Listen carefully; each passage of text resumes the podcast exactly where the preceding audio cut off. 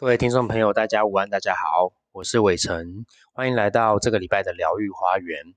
呃，这周呢，我邀请了呃前几集有来谈的朋友郑威，呃，郑威那一集谈他在准备心理智商研究所过程中的呃自我觉察、反思，然后对自己的了解哦。所以那集谈完之后，我就一直有想要再邀请郑威再来聊。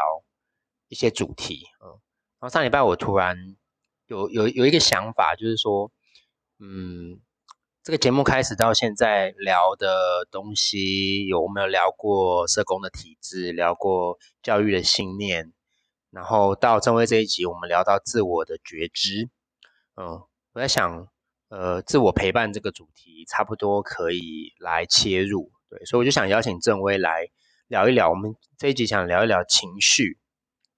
嗯，情绪一般大家可能习惯把它分成啊正面情绪、负面情绪。那我个人有一些不一样的观点，所以想来聊聊这个正面情绪跟负面情绪的一个迷思。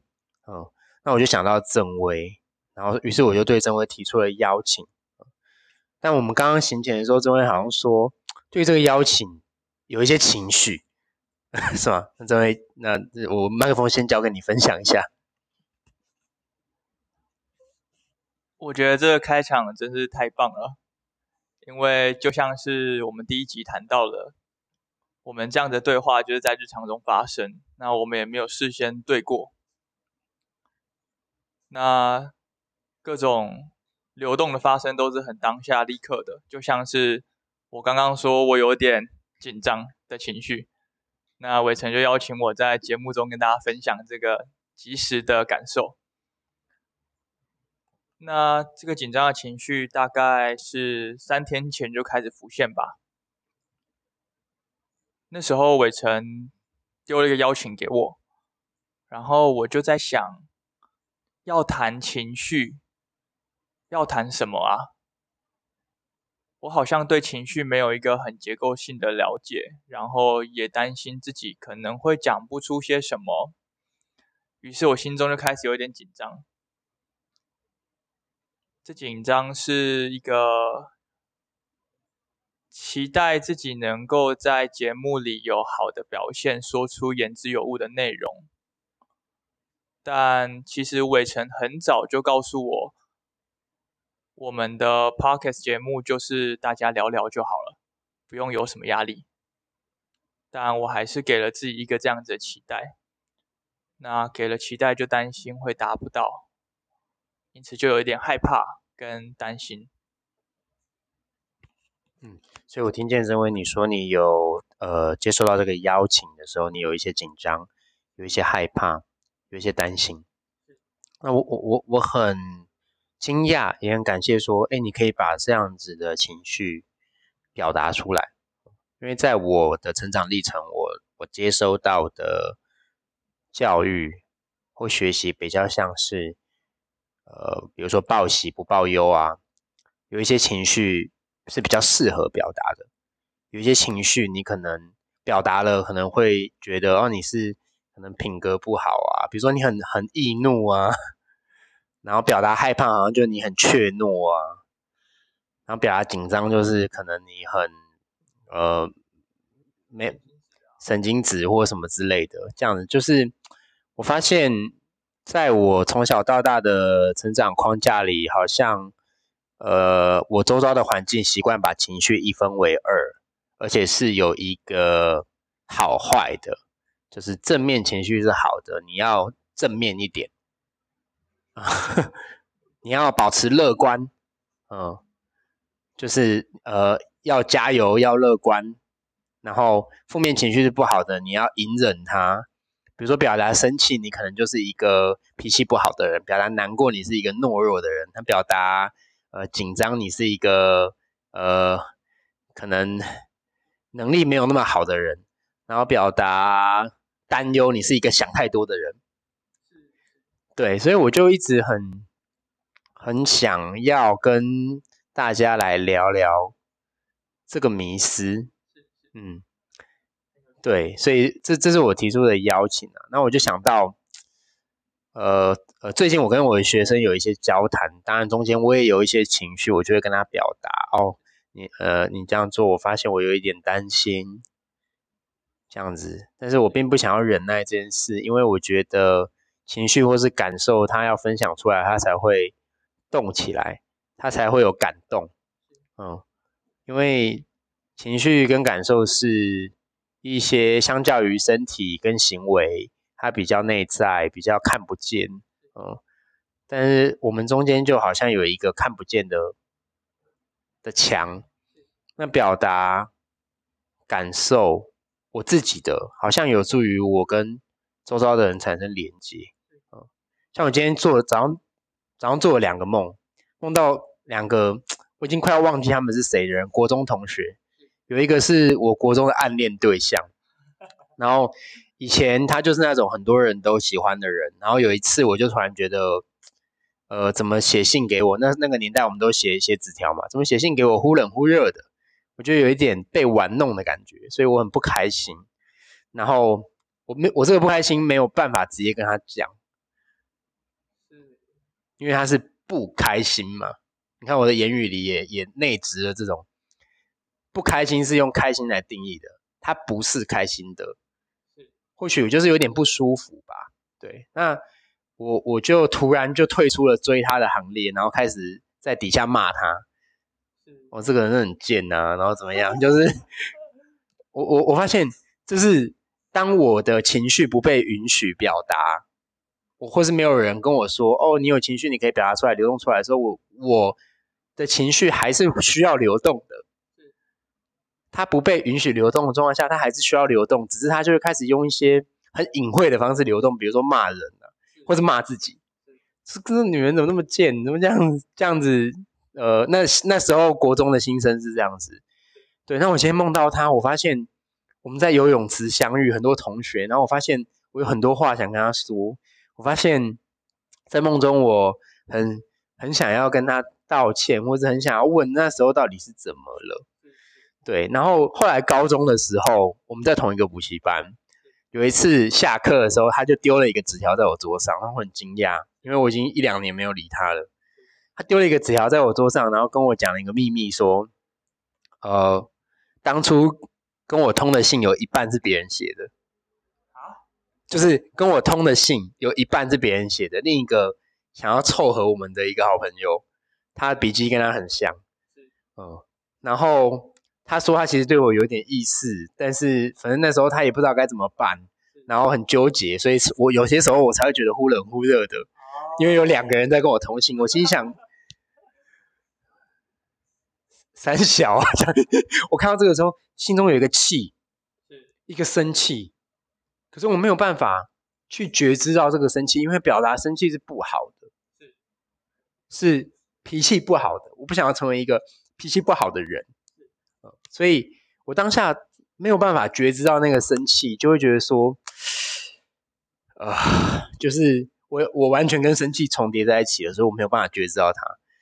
我我那时候已经有高中已经有另一个喜欢的女生了，我就做了一个很幼稚的行为，我就把她的信翻过来，直接当成回信的纸，然后写完之后再把它折起来，所以他的字就露在外面，然后再请他的邻居。我我们同班同学另一个男生就还给他这样子，嗯，然后顺便跟他说哦，我已经有喜欢的人了这样子。但是，我我我事后发现啦，其实我对他还是念念不忘的，就是从来都没有跟这个人交往过怎么样。可是，呃，他大概也不会听这个节目，所以 蛮安心的。这样，就是我从来对这个人好像是一直念念不忘的。就是当然那那一份感觉是什么我不知道，我只知道。好像面对他有一些情绪一直没有流动出来哦。那昨天晚上在跟我的学生在做一些情绪流动，我也不早不晓得怎么样。今天就做到这个梦，嗯。然后呃，关于梦有一派的说法，我很我很欣赏，就是说不要管梦的内容，管你醒来的时候你身体身心是什么感觉。嗯。那我今天这个梦醒来的时候，一开始觉得有点卡卡的，就是第一次醒来上厕所的时候觉得。卡卡的这样子，结果没想到我我又睡着了，我又做了下一个梦，角色又换了一个人，也是一个我已经不太有什么连接的一个国中同学，另一个男生。然后我发现他很气我，就是有有一件事为什么这样对待他。然后我我我梦里面我就跟他说：“那你就把你的气告诉我吧。”然后他就说：“那我要拿一整桶水泼你这样子。”我说：“好啊，你泼啊，我都准备好了。”然后我那时候心在梦中，我心中想着我的我的包包里面有放一些备用衣物，我好像准备好要去面对他的情绪这样。然后就泼了一下，我就过了一阵子，哎，也不会冷哦，我就醒来了。然后醒来之后，我觉得是舒服的。哦，那我其实对梦没有研究，但今天这早早上这两个梦让我觉得好像有一些。隐喻，对对，我我觉得好像是我好像愿意正面的去面对一些我之前压在心里的情绪。不晓得聊到这里，中间有有没有什么想回应的？刚刚这两个故事的密度太高了，就是有太多可以继续深入挖掘的地方。那我第一个很直觉想到的是刚刚提到的。流动情绪这件事情，嗯，在我觉知到情绪之前，我情绪是很直接的。比如说，国小的时候、国中的时候，生气就是生气，难过就难过，想哭就是想哭。那我一直有印象，在我很小的时候，我姐会跟我吵架，然后我没吵架，我就会生气，我就想要打她，因为我姐也会打我。那时候我妈就会一直跟我说。啊，你是弟弟，你要让姐姐；你是男生，你要让女生。你不可以生气，你不可以生气。然后它会变成我一个惯性，我只要遇到生气的情绪，我就忽略它。我只要遇到生气的情绪，我就忽略它。所以一直到了我大学之后，我开始变得比较有觉知，才了解到说，哦，原来我有一个惯性是，只要当有人冒犯我，我就隐忍。我界限就不会画出来。那我觉得其实情绪是一个划界限好的方式。情绪，比如说有一个冒犯你，那你表达一个生气，他就知道说，哦，你的界限在这里，下次我不会再这么做。但假如你不这么做，他就会踩进来。那踩进来，你继续隐忍，对方也不会知道。那隐忍最后结果就是你会是累积累积，有一天你突然爆炸了，对方就会说，哎，我以前这样做你都没有生气啊，为什么我今天这样做你就暴走？然后关系就会破灭。那这样的情况更容易发生在亲密关系里面。那在大学之后，我想要，我想分享另外一件事情是，大学之后，我开始对“负责”这个词有一些了解，也常常听到有人说你要为自己的情绪负责。那这对我而言是有一点矛盾的，好像我有生气的情绪，那我要为我自己的情绪负责。负责的方式好像是我不应该告诉他我很生气，好像我告诉他很生气，就是我把生气的情绪丢在他的身上。那假如为自己的情绪负责，就是自己消化自己的情绪，那情绪该怎么流动呢？那什么才叫做为自己的情绪负责呢？为什么当我很开心的时候，跟他表达开心的时候，我就不会觉得我没有在为我的情绪负责？那这样的问题一直卡住我。我想很大的原因是我一直在正面情绪和负面情绪的框架下在理解这件事情。好像我只要说出了我的负面情绪，就是把东西倒给别人。那这是很有意思的。直到我跟伟成去年重新连接，我去到伟成的教室，我看见他跟学生之间的情绪是怎么流动的，我才发现哦，原来生气是可以直接说出来的，而不用伤害的方式。生气本身没有什么问题，问题是表达的方式。比如说我今天揍你。那可能就不是一个很好的表达方式。那我今天跟你讲说，这是我的感受，但要不要接受，你可以决定。那这也许就是一个好的表达方式。所以刚刚跟伟成的对话，还有听他的故事中，我想到了这件事情：到底怎么样才算是对自己的情绪负责？嗯。到底怎么样才能对自己的情绪负责？我觉得这个题，呃，是稍微深入一点。嗯，那我我想不知道今天节目尾声有没有机会谈到这个，呃，这方面我们的看法。那我想先在我自己的意愿，我想扣回来正面情绪跟负面情绪的迷失这件事，因为我刚刚听见这位你说，小时候妈妈会跟你说，你是男生要让女生，你是弟弟要让姐姐。呃，那呃，这中间你产生了一个生气，但是还不被允许讲出来。嗯，那我在想，每一个情绪如果都有它背后的需要，嗯，那我们是不是可以换一个框架来理解？就是当我的需要被满足的时候，我会有一些情绪，身心的需要啊，可能生理的、心理也都有。嗯，比如说有些时候可能肚子饿也会很很很沮丧啊，会很焦躁，或是没睡饱会很焦躁。嗯，所以身心需要它常常是紧密相扣的。那如果说有一种情绪是需要被满足的时候产生的情绪，比如说喜悦啊、平静啊、舒服啊，然后愉呃欢乐啊，呃，那有一种需有一种情绪是需要没有被满足的时候会产生的情绪，比如说生气啊、难过啊、愤怒啊，生气跟愤怒差不多，沮丧啊、担忧啊、害怕啊这样。嗯，那如果以这个框架来看的话，不是用这是正面的或是负面的，这是好的或是不好的，那他就不会有机会再延伸到说不好的要引人，好我要常常保持好的，嗯，而是每一个情绪都有它的需要，需要被我们倾听，所以当我察觉到哦有一些可能需要没有被满足的时候，情绪我。我可能要妥善的表达出来，因为我才能接触到这个需要是什么。是。那如果我觉得它是负面的，它明明是需要没有被满足的时候产生的情绪，但我觉得它是负面的，我因此而掩盖它，把它覆起来，负面嘛，覆盖。我在玩言语的游戏，负面覆盖，把它覆盖起来，我我就更不知道他没有满足的需要是什么，然后需要就更没有被满足。然后情绪就爆掉。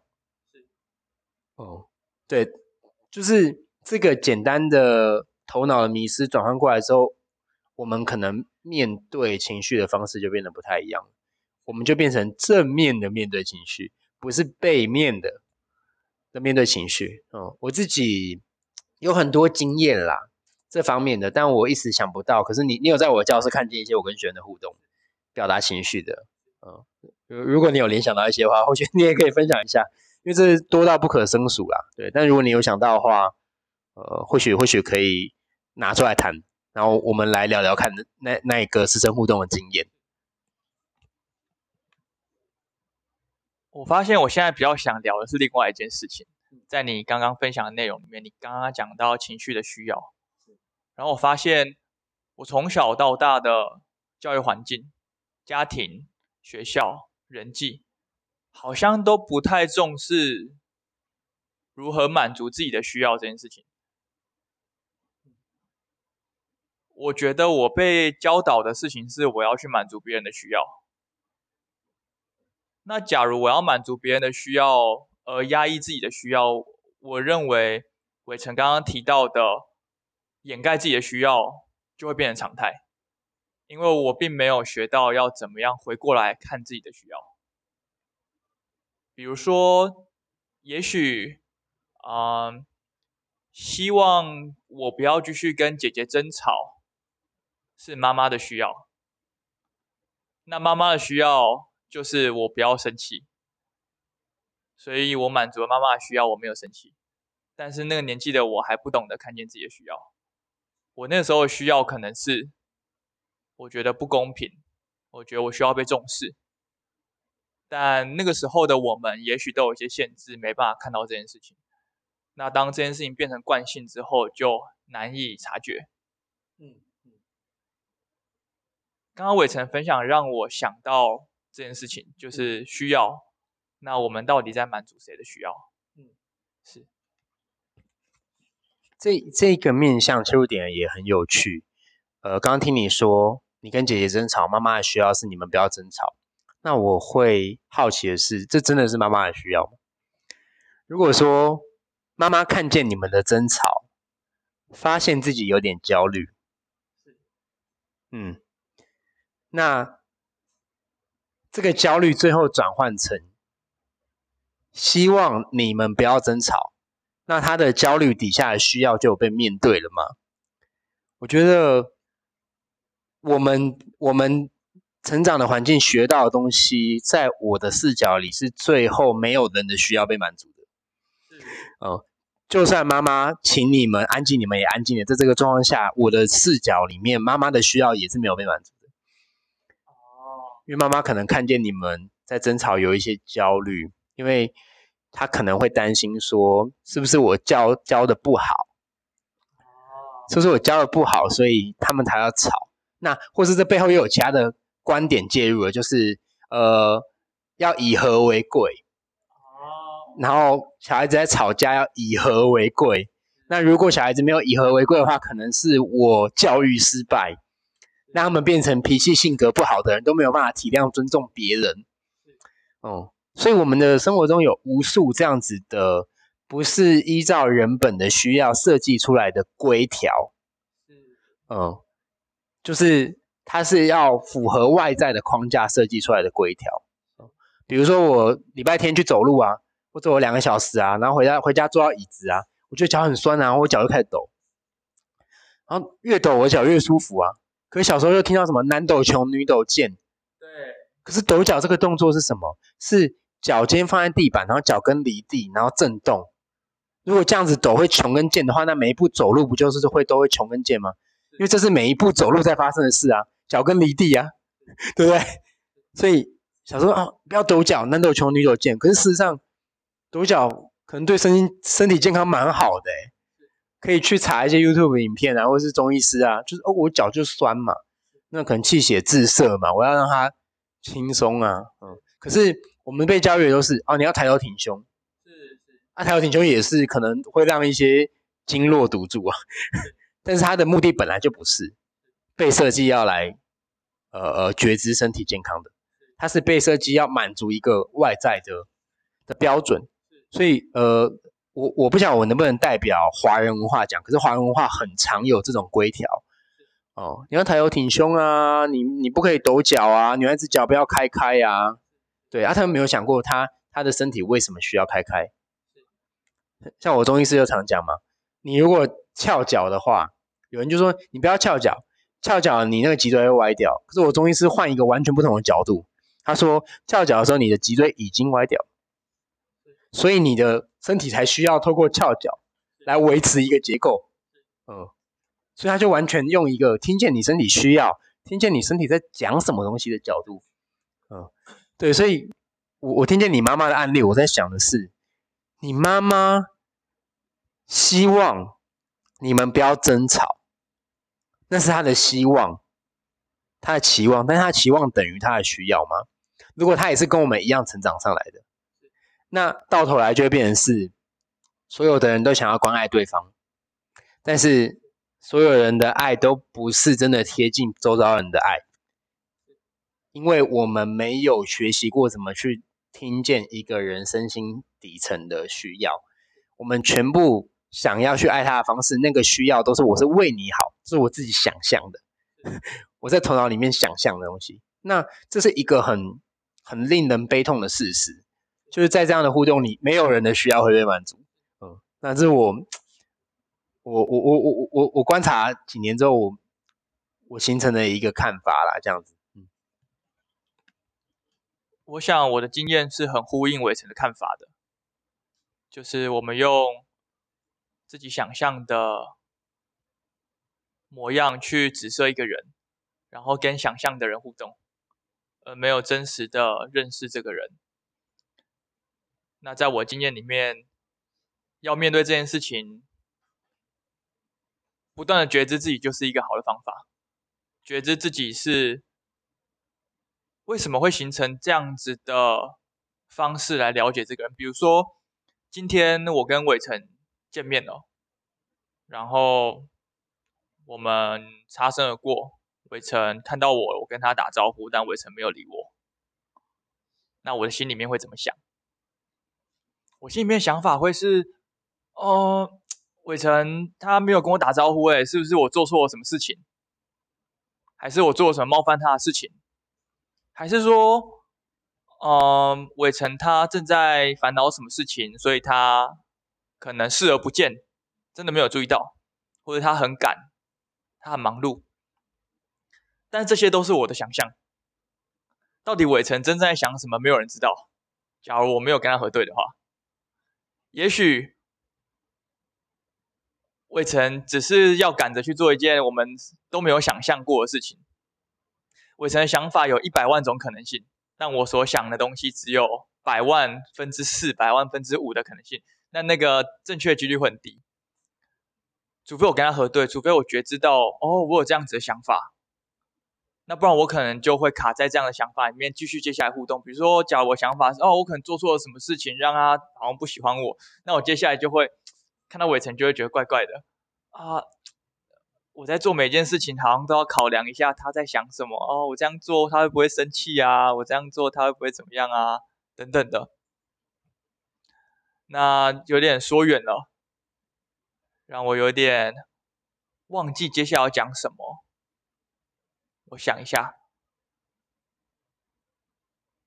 我想到刚刚伟成在谈身体的感受、身体的需要时，我联想到的事情是，情绪跟身体似乎是连接在一起的。当身体的某一些情、某一些感受没有被满足，某些需要没有满足的时候，情绪就会出来。比如说，刚刚节目刚开始的时候，我跟伟成分享，我有一点紧张。其实，在那个当下，我的胃有点痛，感到有一点不舒服。那我想，身心之间是有一些关联性的，就像生气的时候，身体也会有一些反应，觉得燥热，觉得闷热。那假如我们对身体的需求是不重视的，我们压抑身体的需求，那我们也许也不会正视情绪的需求。是，我我我认为，我觉得你做了一个很好的，呃，当下去觉知自己身心感受，或者说身体感觉情绪的一个示范。嗯。身心的连接，我我我想是，其实很多人都有在谈，包含呃中医的理论啊什么。就像我我的我的中医师，其实他也常说啊，他说如果一个人很顽固，他的观念都转不过来，你觉得跟他想要谈一件事很难的话，那你先不要跟他谈这事，先带他去泡脚，泡完之后看他会不会比较好谈一点。这样对。然后呃，刚刚听见你说，我们常跟我们想象中的对方在相处，没有经过核对。我想到最近我一个学生也是，他在呃交往的过程中就说啊，他这样是不是他没有回我讯息，就是不理我啊，不在意我啊，或什么的这样子，然后就停下来不讲话。他说：“老师，你你觉得怎么样？”我说：“嗯，他有很多可能性啊，比如说害羞啊，或怎么样。那但是你好像蛮喜欢坐在这边。”解解释他，那我提议啦，你就跟他分手啊，你跟自己在一起就好了，因为都你说就好了，都你说就好了，你说了算。那那你是不是其实是喜欢想跟自己在一起？这样你就从全部的东西你都可以全部自己说这样。我当然是开玩笑啦，想要用一种方式去引起觉知啊，然后我就想到刚刚郑威你在举例的时候，呃，伟成是我嘛？但你说，哎，伟成他，伟成他，然后你再举例，但我坐在你前面，我就蛮好奇，为什么你不直接说你？我蛮好奇的。那觉知就是这样子嘛，就是我无时无刻去觉知我自己怎么说话，怎么行为，可能是为什么？呃，我今天有一个念头，那我不急着把这个念头当做我的判断跟定见。我去觉知说，哦，我看见这个东西，我跑出一个念头，然后我稍微停一下，问一下自己说，这个念头从哪里来的啊？我是从哪里学会的？我是跟谁学的？我什么时候学会的？我觉得觉知本身就是一个这样的过程，所以我蛮好奇，你刚刚为什么不说你？因为我坐在你前面，你说他，我们来觉知一下这一段。讲实话，我只有意识到我用了“伟成”这个字。但我没有意识到我用了它。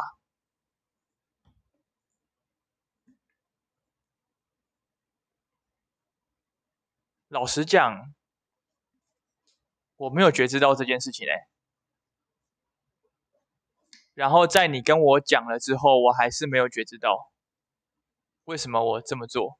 那我有一个好奇是，你是基于什么样的想象提出这样的问题啊？呃，一方面想象就是不知道你有没有注意到，另外一方面是我发现，呃，我的成长脉络里一样很少接受到教育跟我们说要直接沟通。所以很，我也很常听到有人这样说，就是，呃，他明明在你面前，但是他一直要用某一个社会角色来称呼他自己。妈妈告诉你啊，老师告诉你，老师现在是怎么样？老师心疼，然后怎么样？然后有一次有一个社团的学长，几年前他跟我约在咖啡厅聊天，他就说，学长学长说怎么样啊？学长说怎么样怎么样？然后我最后就忍不住问他说，哎，不好意思，呃，你你在说哪一个学长？他说：“哦，不是不是，就是我这样。我刚讲话讲了快一个小时。他说学长可以，学长说怎么样怎么样？学长，呃，这个这个 project 要怎么做？学长怎么样？然后我听了半天，我一个小时，我忍不忍不住问他说：，哎，请问你在说哪一位学长？是是。他说就是我。然后然后我们以前在学生小团体在分享的时候，我们也在练习这个直接沟通，就是说，呃，不在圈子里的人，我们就就。不作为谈话的对象，但如果在圈子里的人，我要对他说，我就要直接对你说，不是说我我我明明你在我面前，我看着另外一个人说，呃，那个谁谁他怎么样怎么样怎么样，然后我就把他们停下来，我说他在这里，请你对，你请你用你去对他说，反正就很拗口，然后就很好玩这样。那我其实是有有一点觉得说，呃呃。直接沟通，站在直接沟通的角度，好奇说你有没有觉知到这件事情，所以才提出这个面向。我想我在跟你对话的时候用这样的方式，应该出于惯性。但我以前在学校工作的时候，确实发生过很多这样的事情，比如说大家都在围圈。讨论一件事情，但我并不会指着他说你，我会说某某老师，或是某某，好像指着他说你是一件不尊重对方的方式一样。但我也不知道为什么会这样，但是仿佛有一个这样子的规条在那个地方。然后我也对你刚刚提出的这个现象感到非常的。非常的感同身受，为什么总是要说妈妈认为、老师认为、学长的意思是？为什么要用角色去代言自己呢？这也让我想到，我有一段时间处在一个情绪非常混乱的时候，因为那个时候我不太知道，啊，我接下来要做什么，该做什么。那大概是我大学二年级、三年级的时候吧。我脑袋里面一直发出不一样的声音，对同一件事情有不一样的解读。我就想说，哇，那我到底该怎么做啊？我做这件事情，会有人说这件事情是好的，也有人说这件事情是不好的。他们的角度都对，听起来都很合理。但是我要选择哪一个啊？或者是当啊，我在滑脸书的时候，我看到很多人会习惯用。社会大众认为大家都怎么样，或者是某某某系的学生都怎么样？那在我觉得这个历程中，我就开始发现，当我开始用大家都认为我怎么样的时候，我更仔细的去思考，真的有人这样对我说吗？然后我发现没有哎。没有人这样对我说，哎，都是我自己在对自己说，哎，的时候我就很惊讶，发现原来有一些东西已经内化在我心里面，但我甚至找不到那个人是谁。然后那个人存在在我心里面，那个人也很抽象，他已经不存在了，我也不知道是谁。但是他在我心中不断跟我说一些东西，不断造成我的情绪，直到我觉知到这件事情，我的情绪才慢慢淡掉，才慢慢。也许说被处理掉吗？或是说能够被接纳？这个面向其实很有趣，就是我们现在也可以随便乱解读吗？为为什么没有人跟你说过？然后你会你会学到一个习惯是说大家说，是你不想不想要替这个言论负责吗？我们也可以我们可以随便乱解读，就是有很多可能性。对，那那都不重要。那我们回到当下去觉知，就是说，那现在的我为什么要用我要用你要用他？为什么要用大家？我们可以从此刻开始重新觉知。我觉得过去要怎么样，在怎么样的状况学到，我觉得还蛮蛮难考究的。就好像今天有一个玻璃杯打碎了，你现在是要赶快把玻璃杯碎片粘回来呢，还是你要避免不要被碎玻璃割到？还是你要顺着碎掉碎玻璃在地板上就做一幅画，拍张照，做个艺术？对，所以。玻璃杯打碎了，很多时候它是粘不回去的，就是很多的过去很难考究。嗯，可是当下其实有很多的过去一直在发生。嗯，是当下有很多的过去一直在发生。嗯，比如说，呃，今天是几号？四月，今天是今天是四月十四号，所以明天是四月十五号。可是对于昨天四月十三号来讲，四月十四号是明天，嗯，所以四月十四号就是昨天的未来跟明天的过去，嗯，所以已经不在当下的过去很难考究，可是，在当下的过去是可以改变的，是，所以用这个角度，我们可以轻易的改变过去，时时光是一直在穿梭的。只要我们可以掌握到这个哲学反思上的一个意义，或者说突破，就是我只要当下觉知我此时此刻是为什么问，为什么使用这个语言就好了。我不需要这么辛苦的去分析说，呃，我我我这个东西到底要就责，我不用就责啊，我从当下开始当责，我从当下开始对自己负责。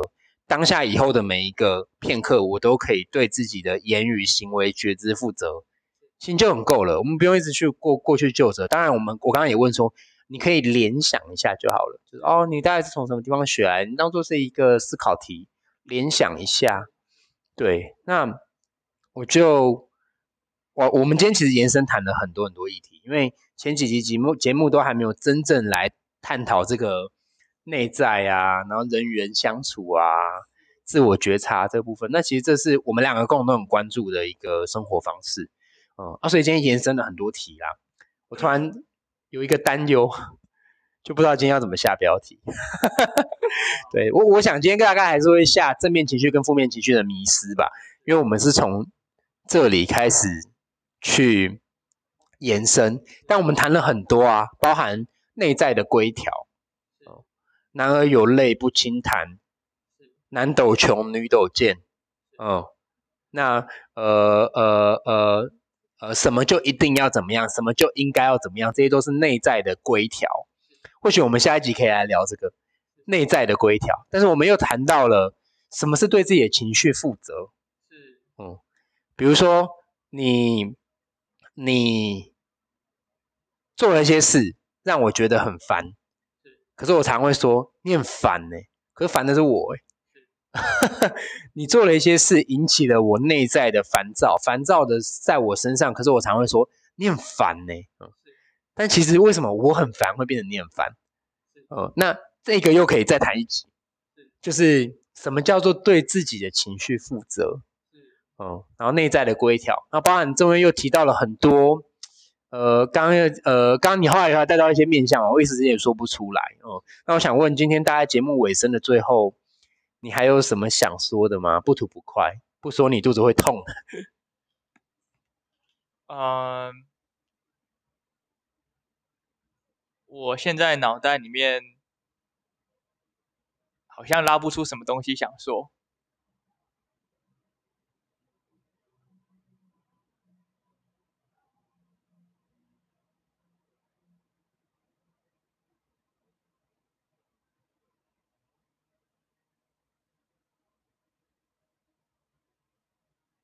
是，现在似乎没有什么特别想说的事，但就像伟成刚刚提到的，刚刚的题的面相其实拉出来谈应该会很痛快。是，嗯。